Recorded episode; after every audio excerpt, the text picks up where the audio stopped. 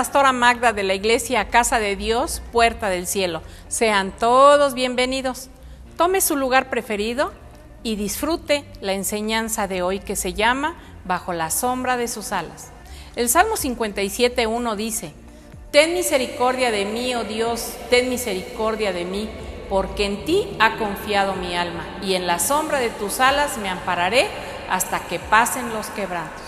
Amados hermanos, todos en algún momento hemos pasado por situaciones muy difíciles, algunos más, otros menos, pero siempre cuando estamos en esa situación de problemas o de desierto, nuestro corazón anhela correr a refugiarse bajo la sombra de las alas de nuestro Dios hasta que ese tiempo de angustia pase. Es importante saber qué significa sombra. Sombra, de manera literal, significa ausencia de luz. De manera espiritual significa tinieblas o muerte. En Mateo 4:16 dice, el pueblo asentado en tinieblas vio gran luz, y a los asentados en región de sombra de muerte, luz les resplandeció. La sombra de muerte es la ausencia de la luz de Dios, es la ignorancia de su palabra y es la falta de su presencia lo que nos produce una sombra de muerte. En Lucas 1, 78 y 79 dice, por la entrañable misericordia de nuestro Dios con que nos visitó desde lo alto la aurora, para dar luz a los que habitan en tinieblas y en sombra de muerte, para encaminar nuestros pies por camino de paz. Claro que hay quienes habitan en las tinieblas por voluntad propia, y aunque saben que sus caminos son caminos de muerte, no les importa. Por ejemplo, los delincuentes aman la sombra de muerte y se dan cuenta de que ahora vemos a muchas personas vestidos con sus playeras que traen ahí estampada una muerte. Bueno, ellos aman la muerte o tal vez lo hacen porque ignoran la palabra de Dios.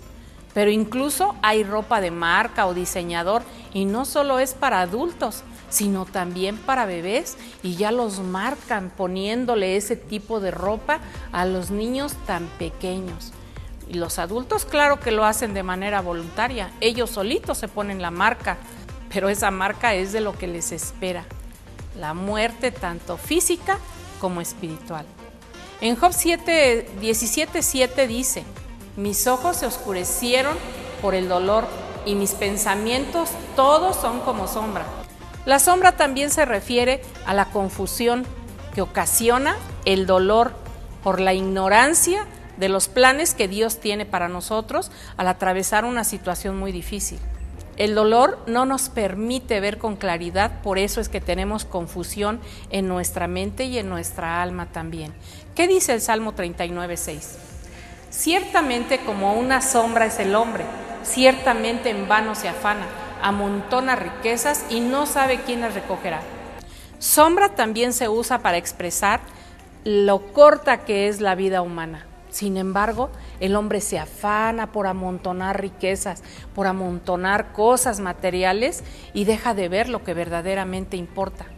¿Sabía que hay bendiciones que valen mucho más que el dinero? ¿Que valen mucho más que el oro y la plata? Esas son las bendiciones que debemos buscar y no el dinero ni las riquezas. Sombra también significa arrojar una sombra sobre alguien o cubrir, pero de manera espiritual significa cubrirse con el poder del Dios Altísimo. En Lucas 1.35 dice, respondiendo el ángel le dijo, el Espíritu Santo vendrá sobre ti y el poder del Altísimo te cubrirá con su sombra, por lo cual también el santo ser que nacerá será llamado Hijo de Dios. Creo que debemos aprender a cubrirnos con la sombra del Dios Altísimo, no solo cuando tengamos problemas, sino a cada momento de nuestra vida, así como lo hizo María. Si antes de tener un hijo nosotras como madres nos cubriéramos con la sombra del Dios Altísimo, tenga la seguridad de que nuestros hijos jamás se alejarían de Dios, siempre andarían en sus caminos. Sombra también significa descanso, refugio, abrigo, amparo, seguridad y protección. Esta figura se aplica especialmente a Dios al hablar de su protección, porque en el desierto el calor es muy intenso, Así que una sombra producida por las nubes, por un árbol, por una roca, es muy preciada y muy valiosa. Sin embargo, a pesar de encontrarnos en medio del desierto, hay quienes menosprecian la cobertura de Dios, porque pensamos que el Señor es injusto con nosotros, que lo que estamos viviendo, lo que nos está sucediendo, no lo merecemos. ¿Qué dice Lucas 13, 34, 35? Jerusalén, Jerusalén, que matas a los profetas y apedreas a los que te son enviados. ¿Cuántas veces quise juntar a tus hijos como la gallina a sus polluelos debajo de sus alas y no quisiste? He aquí vuestra casa os es dejada desierta y os digo que no me veréis hasta que llegue el tiempo en que digáis, bendito el que viene en nombre del Señor. Ignoramos que Jesús quiere protegernos debajo de sus alas porque Él sabe lo que nos está sucediendo, Él sabe lo que nos está afligiendo, pero también sabe que esa situación servirá para unirnos más como familia, que esa situación que ahorita no vemos será una bendición para nuestra vida, pero nosotros rechazamos su protección, no la aceptamos y a Jesús le duele, porque entonces nuestra aflicción será muy larga y mucho más difícil y penosa para nosotros. Hasta que reconozcamos que necesitamos a Dios. Hasta entonces volveremos a sentir su presencia. Pero en ocasiones cuando nuestro problema es muy fuerte, nuestra mente no es muy clara. Estamos pasando por problemas tan tremendos que corremos a buscar refugio, pero a una sombra que no viene precisamente de Dios. ¿Cuál es la sombra que debemos buscar para no equivocarnos? La sombra de su mano. ¿Qué dice Isaías 51, 16? Y en tu boca he puesto mis palabras, y con la sombra de mi mano te cubrí, extendiendo los cielos y echando los cimientos de la tierra, y diciendo a Sión, pueblo mío eres tú. Nosotros somos el pueblo de Israel, ese pueblo elegido por Dios, y la sombra que debemos buscar es la mano de nuestro Dios. Sí, los cinco ministerios que se representan en este tiempo y que están dentro de la casa de Dios.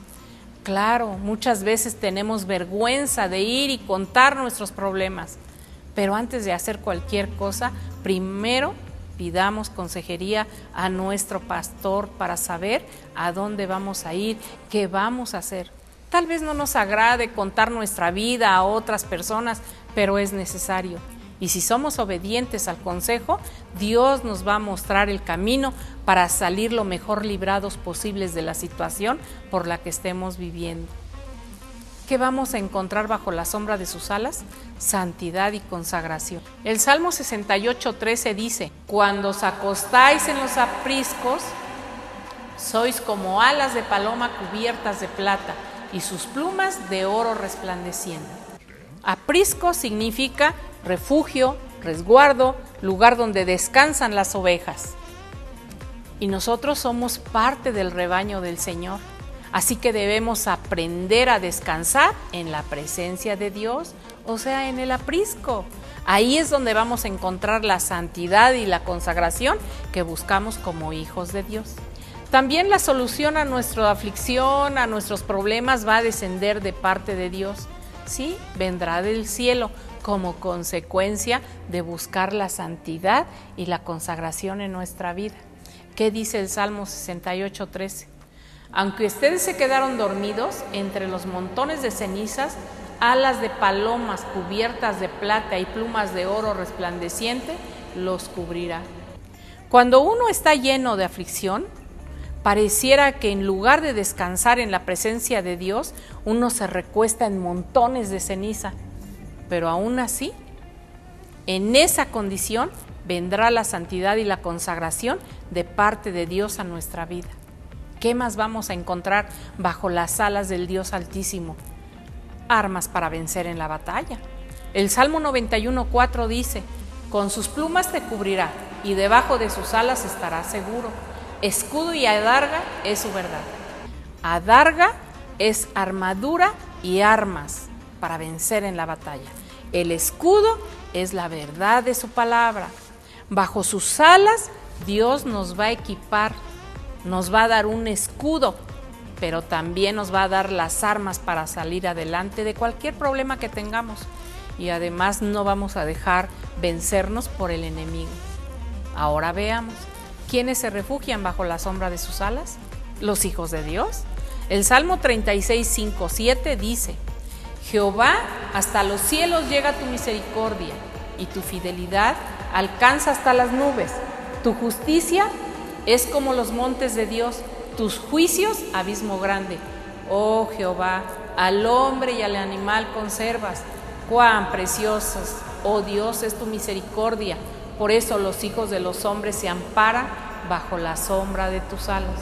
Cuando hay problemas en casa, todo el mundo quisiera misericordia de Dios, incluso hasta aquellos que no conocen de Dios, incluso que nada quieren con Él.